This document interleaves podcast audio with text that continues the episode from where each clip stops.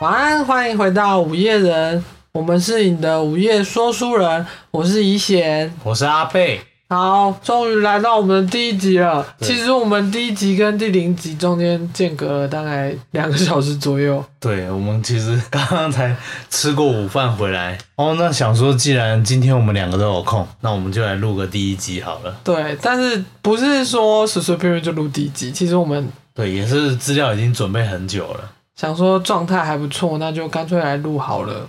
好，然后你知道第一集嘛，我们可能就会有点尴尬，所以我们现在要来闲聊一下，才会进入主题。你最近过得好吗？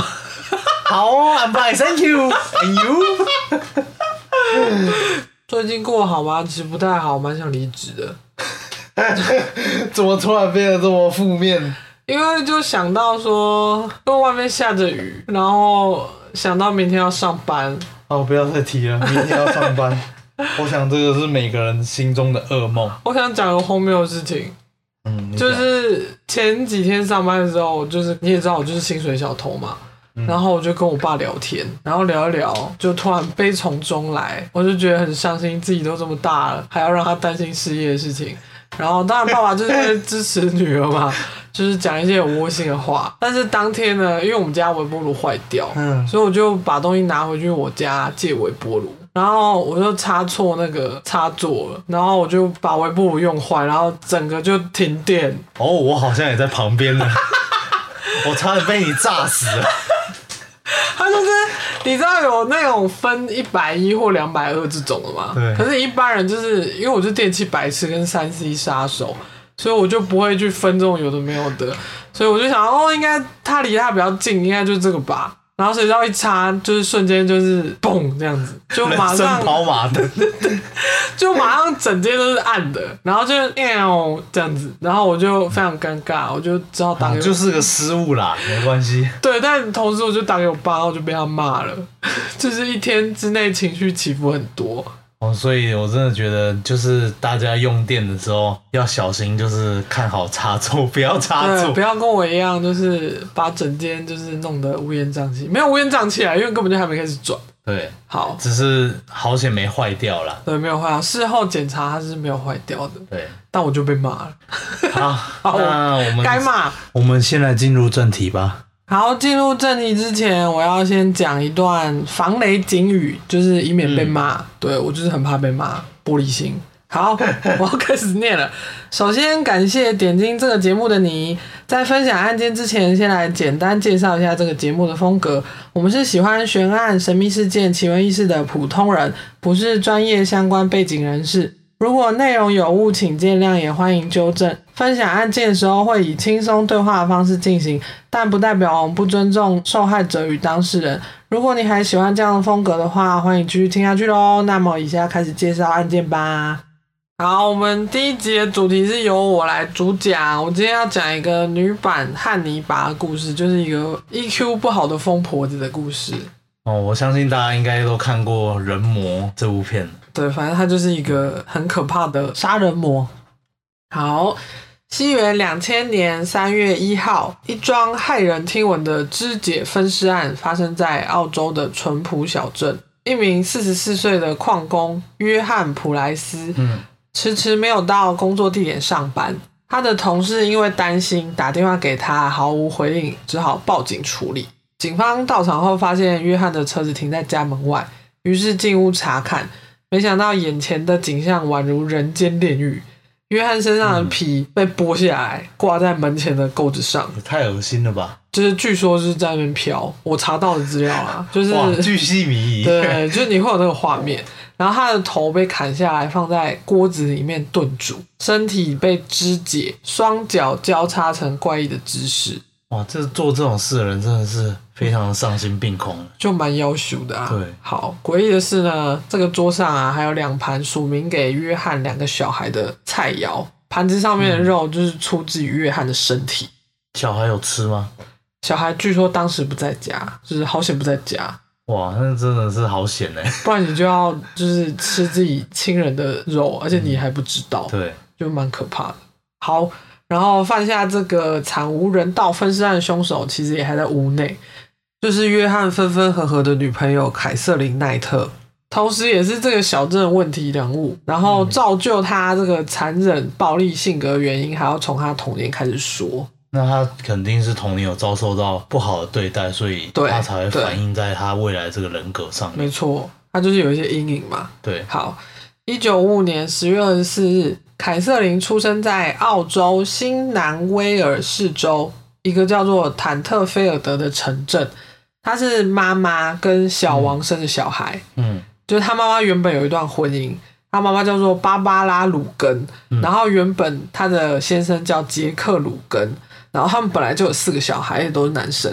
然后后来呢，芭芭拉就跟他先生的好友讨来暗皮，然后因为就通东窗事发嘛，嗯就被小镇的人赶走。然后他跟前夫的四个小孩，就四个男孩子都没有跟他一起离开。爸爸跟小王婚后生了四个小孩，凯瑟琳就是这四个小孩其中一个。后来爸爸的前夫就过世了，所以他原本两个大儿子就过来跟他们一起住，本来是四个嘛，然后其中两个跟他们一起住，所以现在就是一家六。口对对对对，一家六口。然后凯瑟琳的爸爸就是个酒鬼，而且他有暴力倾向。他在婚内多次强暴芭芭拉，每天甚至多达十几次，嗯，就蛮频繁的，而且就不管他要不要他，他很厉害。只 某方面来说是这样，毕竟他们也生了四个小孩。好，然后妈妈在被强暴完的时候，会一直跟凯瑟琳就非常 detail 的描述她被侵犯的过程，以及她有多么厌恶男人。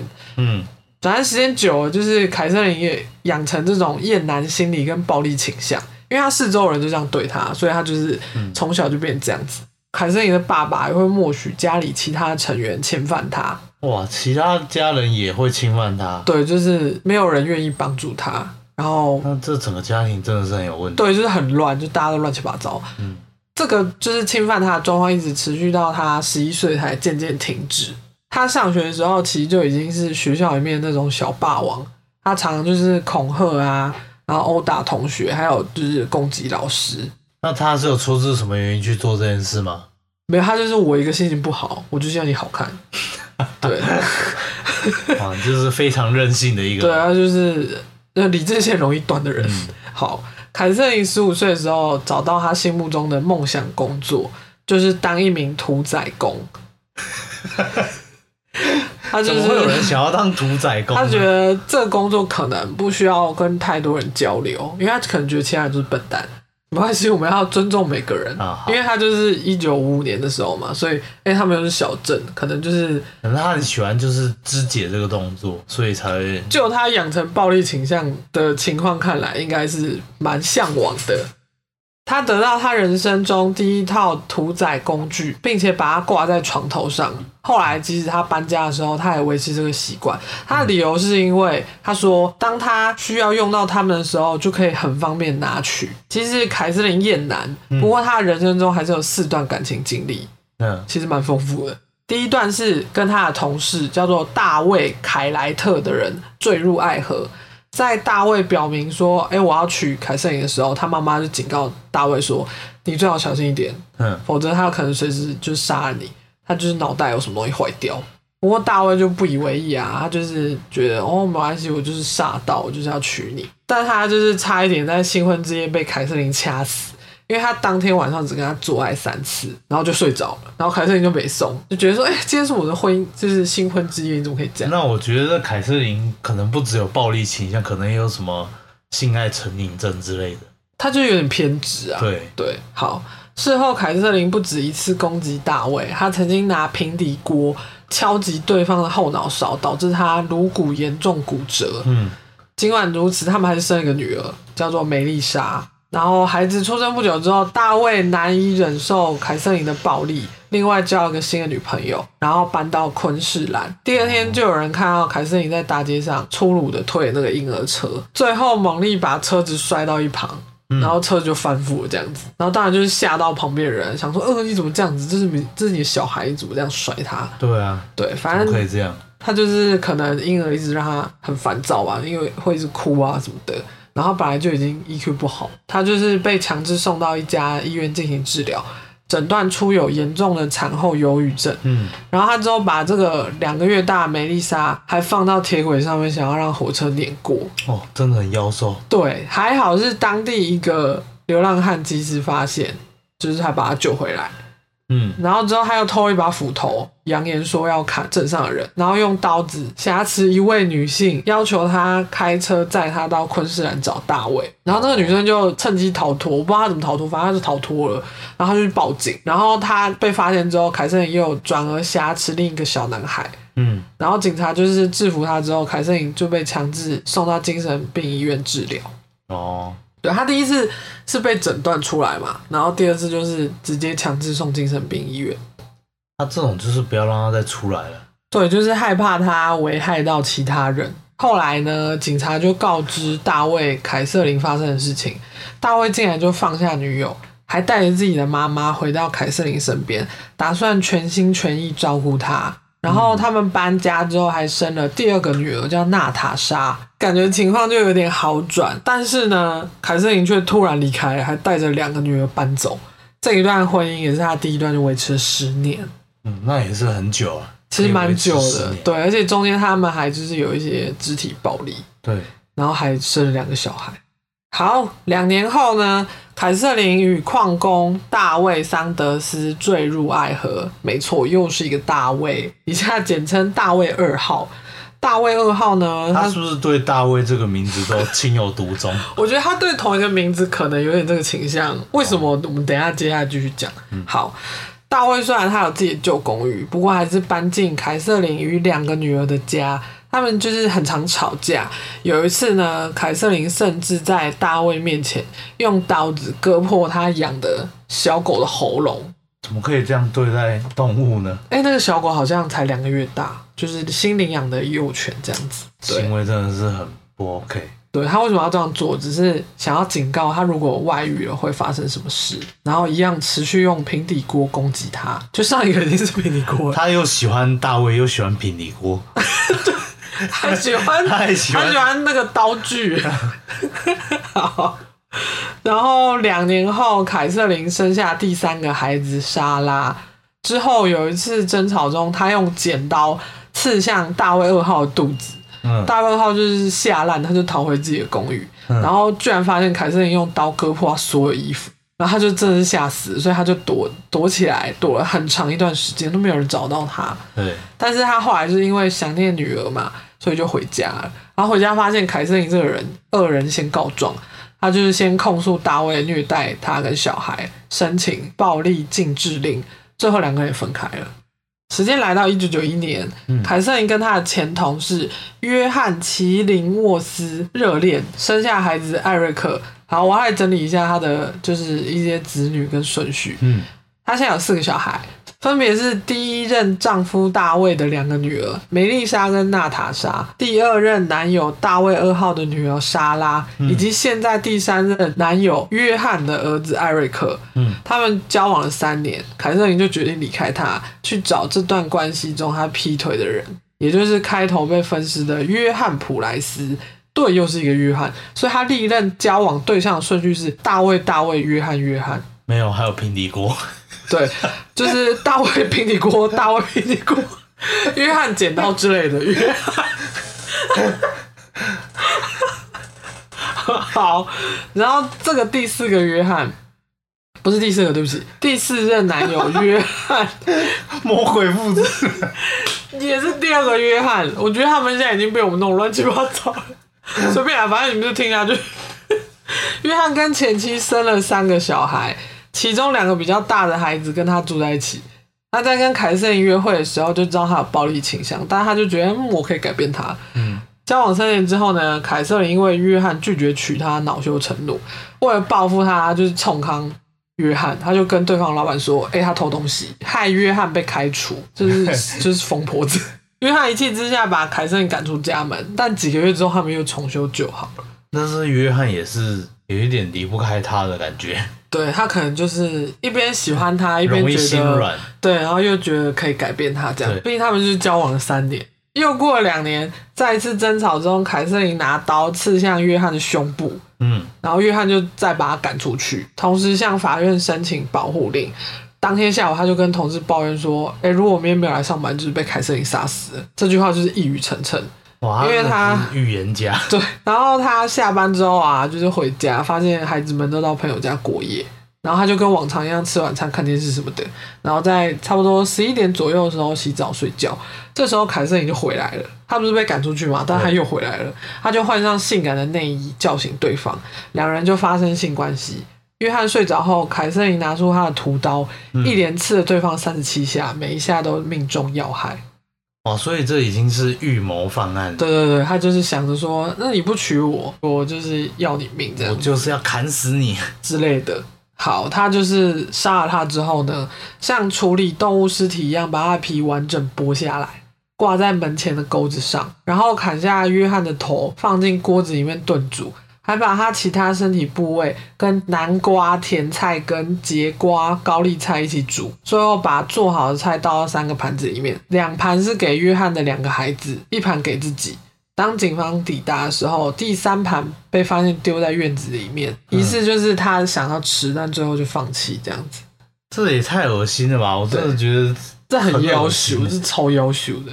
就是什么人什么样的人会去吃想要吃这种东西而？且你还而且他其实吃，他剥皮那个动作，其实应该是在很冷静的状态下完成，没，错没错。也不可能在一个很慌张的心态去处理这件事。而且他就之前也是一直在处理动物尸体什么的，他就是屠宰工。所以他可能真的是精神有非常大的问题，对对对对就是可能有这种倾向。对，情绪有点障碍。对，好，凯瑟琳在做完所有可怕的事情的时候，她就服用大量的药丸，最后昏迷在无头尸体旁边。被捕之后呢，她就对昨晚的事情一概声称没有记忆。她还曾提出说自己就是过失杀人，不过被驳回。然后她的审判其实也没有持续太久。二零零一年十一月八日，凯瑟琳被判处无期徒刑，而且永远不得假释。她也是澳洲史上第一位被判该重罪的女性杀人犯。那他当初吃那些大量的药丸是是想要自尽吗？还是说有可能，因为是想要逃离现实？我觉得他可能想自尽，因为蛮大量的，大量到他就是昏迷。不然谁会就是好？我也不懂杀人犯怎么想的，他可能就觉得要死大家一起死，反正我没有退路了。在之后呢，二零零六年六月的时候，凯瑟琳提出上诉，当然很快就被驳回。当时在经过精神评估之后，两位精神病专家诊断出他患有边缘型人格障碍，嗯，最后，法官在判决书上写道：“这是一件骇人听闻的罪行，超越了文明社会的想象。”今年六十六岁的凯瑟琳目前仍在监狱服刑中，被关了将近二十年。大约三年前的报道呢，有指出说她在狱中似乎受到很多囚犯的仰慕，成为狱中的女魔头。然后他暴力的性格依旧没有改变。哇，那会仰慕这种人的那些罪犯们，我看精神八成也是有些问题。对，毕竟他们就是都是罪犯嘛，可能每个人犯的罪就是可大可小，但是他这种行为一定会引来就是跟他有相同想法的人。嗯，可能同是杀人魔之类的。对，而且他手法其实蛮残忍的。但我觉得这说算不算好结局呢？就是他虽然已经被关了，但是有没有实现一些公平正义，这就很难说了。反正他就是不可能出狱了啊，他就是一辈子被关在那里了。对，但我的意思是，他就算在里面，他可能还是过得逍遥自在，就是他也没有说哦得到应有的报应。对啊，没有，那这样的结局真的是会让人开心不起来。对对对。好，那我们今天案件就讲到这边。那我想问你现在对这案件有什么看法吗？我看法就是他就是一个，你想骂脏？我的看法就是他就是 EQ 很低的疯婆子，他就是真的是一言不合，他就是不顺我意，他就是要攻击对方。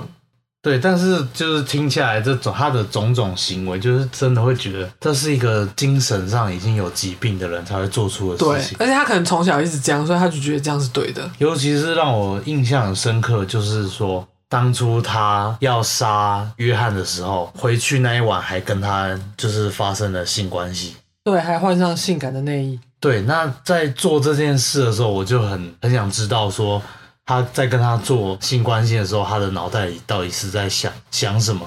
想着等一下要杀了他吗？还是他只是享受在当下这个情境？我觉得两个都有诶，他可能就是一种你不知道等一下你要被我杀那种优越感。哦，很有可能哦。接下来就与案件无关喽，只是单纯的闲话家常。好，你有什么想要跟大家分享的吗？那听完这个案件，就是有关这种悬疑的，就是让我让我想到最近在看的一部韩剧《小女子》。我知道是金高银演的。对，就是虽然题材差很多啦，但是就是这种我还蛮喜欢看这种严肃的话题的韩剧或是美剧啦。然后我也喜欢。那你有什么偏好吗？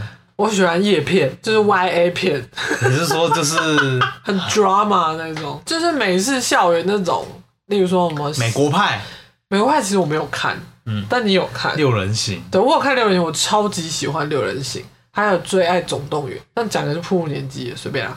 然后还有 Gossip Girl，这样你这样子就太对号入座了。对，没关系。还有那个欲望城市，或是那个。还有什么啊？Euphoria 那一种，哇，那真的跟我的路线完全不同。我们就是算是夫妻，但是喜好差很大，差很大。我们两个打开那个 Netflix 的那个页面都不一样。就常常我在旁边可能做我的事或什么，然后我就会听到他旁边说：“Oh my god，他们要打炮了！”反正他们亲亲啊，亲下去啊，这种很 heavy 的话。我个人啊，我个人不是非常的喜好这一位，对，但我就很爱，但我还是有挑啦。像我们之前有看一个很瞎的，好，反正就那个那个什么什么版格雷，西班牙版格雷还是哪一个？哦，我知道你说的什么三百六十五天，对对对，那部就但是当喜剧看，就是连我没有看过，我都有听说这一部的呃不好的地方。我也不能说它烂，因为我没有看。你我们是跳着看的，我没有看。你没有看吗？我没有看，你不是你跟我看的啊？我没有看。好，然后他好像还出了第二集啊，但是第二集的题材什么我就没有。哎，对了，说到我是前阵子才看到那个《安眠书店》又要出第四季了。哎，其实我们我们有一起看，我们看到第三季。对，第三季第四季，第三季前面一点我就没有看了。为了就是防止暴雷，我们就不多聊这一部啦。反正他刚开始播的时候，其实还蛮造成话题的。就是有一方面是说，哎，这样好像会继续暴雷，算了，好，我们就不要聊这个好了。对，反正他，我觉得我不会再聊下去。我个人是觉得蛮值得看的啦。就是，但他也是，他这个题材又有点牵到牵回到我们这个主题。就是就是有点恐怖情人，精神病的恐怖情人，对对对对，尤其会攻击啊什么的，对，做出一些很不好的行为，对，难以挽回的。但是我觉得这一部它其实惊艳的地方。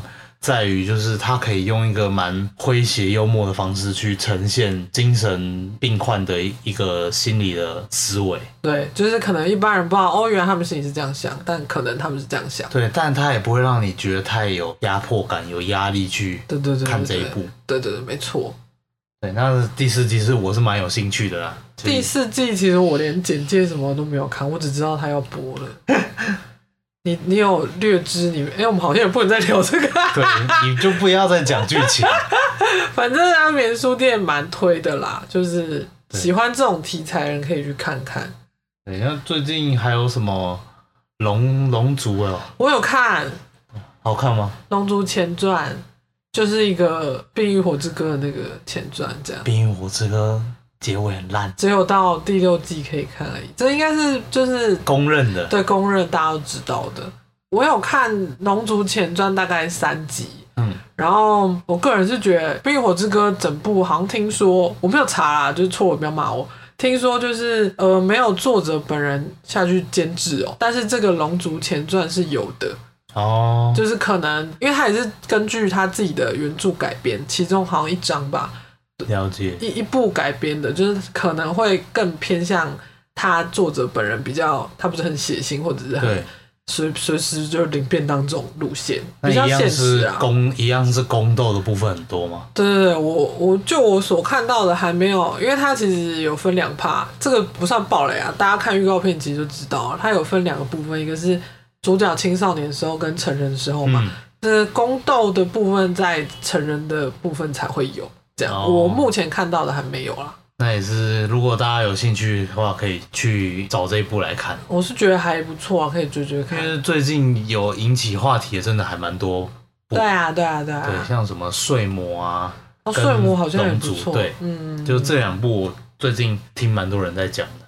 不过我最近个人是看比较多的日韩剧啦。对啊，我就是有一阵子一阵子会看韩剧，一阵子看美剧，一阵子看日剧这样。我记得你有一阵子很台剧，很痴迷那个叫什么啊？什么神探、魔鬼神探还是什么？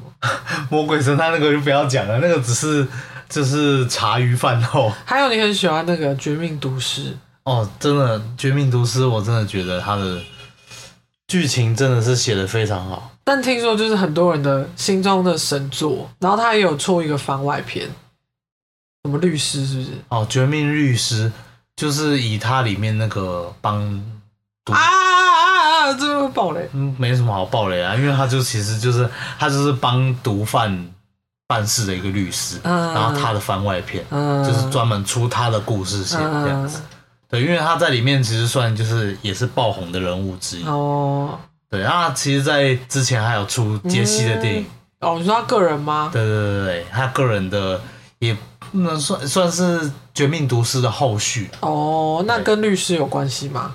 跟律师有没有关系？反正就是他们都是绝命系列。他们是绝命宇宙就对了。对，讲到宇宙这个，最近你有看什么漫威吗？漫威哦，有看那个雷神说，我跟你看的啊，我们看了那个《爱与《爱与雷霆》霆》，对，满满的枪与玫瑰。就是很多致敬的部分。我有看女浩克，好看吗？不好说，哦，就我这个本身对绿色就没什么有兴趣。就是就是我没有看完，我也是看前面几集而已，所以才说不好说。漫威我们还看了那个《月光骑士》，对，但我也只有看前面两集而已。就我觉得一开始跟最后落差有点大，让我觉得有点你有看到后面了？我没有看到后面，但其实它前面几集就已经落差有点大了。对就可能第一集或第二集让我觉得很厉害之类的，然后后面可能就嗯、不要讲下去。哎，对，我突然想问一下，你有没有什么听说的恐怖情人的经历？这讲出来好像你就匿名嘛，匿名 太明显。匿名就好了，反正我们又不有名，对不对？搞不好也不会有人听到我们。那我们就是以匿名，也不要把人家名字、身份讲出来我，没有想要聊恐怖情人，但我想讲八卦，可以啊。就也是一些情人的八卦啊。就是就我所知，在念书的期间，嗯，呃，有一对情侣，他们就是很喜欢在大家已经约好说可能隔天要一起去哪里玩，是你朋友吗？对对，我朋友的当天早上，他们一定会吵架，每出门必吵，为什么？为什么事情要吵架？就是可能嗯比较敏感吧。就是像你有时候，如果说知道要跟很多人一起出去，或者是排很多行程很满嗯，这种的，可能就会着急啊之类的，就会容易起口角。这样然后会做什么事情？没有，他们就是会吵架，然后会拖累到大家，就变成一定要等他们，每次都会迟到这样子。那这样子很不尊重，就是可能跟他们有约的人。对，但通常也都是男生讲说，然后我们会晚一点什么之类的，但也不会说真的道歉干嘛的。哦，对对对，那说到这个，我是比较讨厌没有时间观念的人。我以前超没时间观念的，我以前曾经就是没有时间观念到我跟我朋友约，然后他就跟我说，你下次只要我一旦等你超过十分钟，我就直接回家，是不是白目？就是就是，我是觉得就是已经提前约好了时间，就你应该要准时赴约，你就你你应该要知道这个时间是已经定好的，嗯嗯你要提前出门，嗯，对，不然其实在那边等的人其实是很痛苦的。就对他来说很不公平啊，因为他已经提早了或怎样的，所以我之后就是啊，我知道你现在不会这样，对我现在不会这样，可以体会等的人的心情啊。我也有等过朋友等至少一个小时起跳都有，那他是有跟你讲还是怎么样？就是可能就是睡过头之类的，连讯息都没有回。但是很白目哎、但我就是那时候就傻，就是想说啊，没关系，再等一下好了，就是在等。然后真的，你可能当下很生气，可是等到朋友来的时候，他可能露出那种不好意思的脸，你会不会觉得啊，算了算了，就觉得是就可能只有搞不好只有这一次而已，殊不知每一次都是这一次一样。没有没有下次了，再也不约了。他可能就是仗着想说啊，反正你会原谅我，不然就是那种大家一定都有过那种朋友为重的嗯，时期吧，就是看朋友看很重的时期，哦对啊，谁不理我是不是没有就是跟我很好对对对？他怎么没有约我一起去厕所了这是国小吧？之类的？国中还国小，我也觉得在国高中的时期，很常遇到那种，就是哦哦，可能哦陪我去买饮料，陪我去买东西，陪我去厕所这种人，嗯，对，可能当然他们也是觉得就是大家是朋友啊，对，就是缺，乏，可能他自己内心也缺乏一点安全感之类的。嗯，对，然后也不希望就是孤单只有一个人，所以才会去找朋友去做这些事。但我个人其实我个人啦，蛮烦这种行为的。我只要念书的时候，都是被人家说陪我去干嘛？的人。我想说，你不会自己去哦、你不能这样，但是有人需要你啊。对，但我就是个汉子。当然，当然你也可以当然你也可以直接的表达你的想法，但我想你最后多数还是同意吧。对我都是妥协人，至今还是如此。至今至至今没有人要约你啦。没关系哦，我是可以在那边跟大家分享一件事情，就是我就是个社恐，嗯我是越长大越社恐的人。就是我不知道你有没有这个，有社交障碍吗？对我我不知道你有没有这个体悟，毕竟我们很年轻的时候就在一起。就你一个长期观察我的人，你觉得怎么看？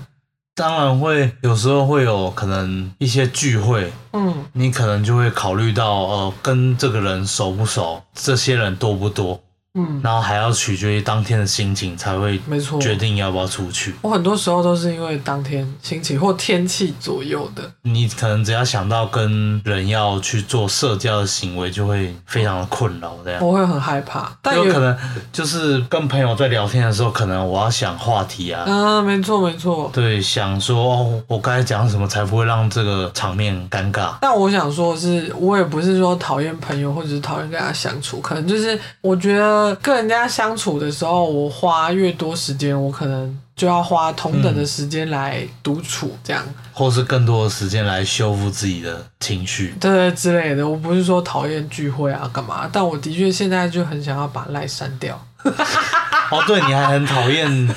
我发现你还很讨厌就是吵杂的环境，就是比如说像我们一起出去吃饭，就是坐那个位置，他会挑那种间隔很大的，然后旁边一定不要有人的，最好最好啦，不要说一定，最好不要有很多人在旁边讲话很大声的那对我种。就是很遵守社交距离的人。但也没有啊，我其实不是讨厌怎么样，我也不是不喜欢路人什么的，喜不喜欢路人好像也没关系，就是谁喜欢路人啊？就是尽量在安安静静的环境，因为我很容易被他影响。可能他讲一个什么，或者是旁边的桌人情绪或音量有点大话，我就会下意识不小心一直去观察人家。就是可能也是想要做一些防卫动作，对，怕会可能影响到自己，或是就我会分心啦。就我吃饭就想好好跟你专心吃饭，可是我会被他影响这样子。社恐的一哦些，障碍。还有我很讨厌讲电话。虽然说跟就是好朋友可以就是常常讲电话，但是我很害怕就是定位啊，或者是工作上有人要用打电话来联络我的时候，我会感到很害怕。哦，这我想应该大多数人都有这个问题。对我是那种能用没有解决的人，我就不会打电话。就是讲话的时候就会透露你这个人的一些真实的东西出来，会让你觉得很害怕。但是是如果透过打字的话，可能就是有一种会可以伪装自己的感觉。不然就是我可能讲话的时候会，我觉得没有可以让我过一段时间思考要怎么回复。可是如果讲话啊什么的，像现在这样的话，你要及时反应的话，我会觉得很害怕。你说现在这样吗？其实现在这样我也蛮害怕的。算了啊，人就是要老活到老学到老，要挑战自己嘛。对啦，能够学习是一件好事。对，但我连工作啊，不是偶尔会报告什么的，例如对说每个月会进行那种大会议之类的，嗯，那种我前一天已经睡不好。哦，就会有点像是小时候可能要参加演讲比赛那种感觉。对，然后我会胃很痛，一直冒汗、冒冷汗，然然后会吃不下饭，就是已经影响到生理了。对我甚至还会想说，我要产生，不是说人压力大的时候会产生另外一个人格嗯吗？就我甚至还想说，我要压力大到产生另外一个可以帮我报告的人格，就是希望哦可以圆融的、圆满的结束这个报告，然后再切换到我没关系。你会这样吗？就是你有这种困扰吗？有啦，就是小时候可能，我现在是不会了，但我小时候老师可能会就是叫你上台报告什么小学啊、国中这种，嗯嗯当然会有点怕怕的。嗯但这个情形到高中之后就没有什么影响到我，就是我还是觉得，虽然到那种可能人真的很多很多状况下，要我做一些让我觉得很丢脸的事，我也会觉得怕怕，对啊但也不至于就是像过去那么的害怕人群。嗯嗯，我懂我懂，可能就每个人个性不一样啊，对啊。我可能就是比较外向吧，对，那我可能就是很内向、很内向又社恐的人。没关系啊，就是每个人都有自己的优对啊，缺对啊，点，对啊，不就是要说外向人就一定怎么样对什么的。就是能够包容自己就好了。内向的人很棒，大家加油！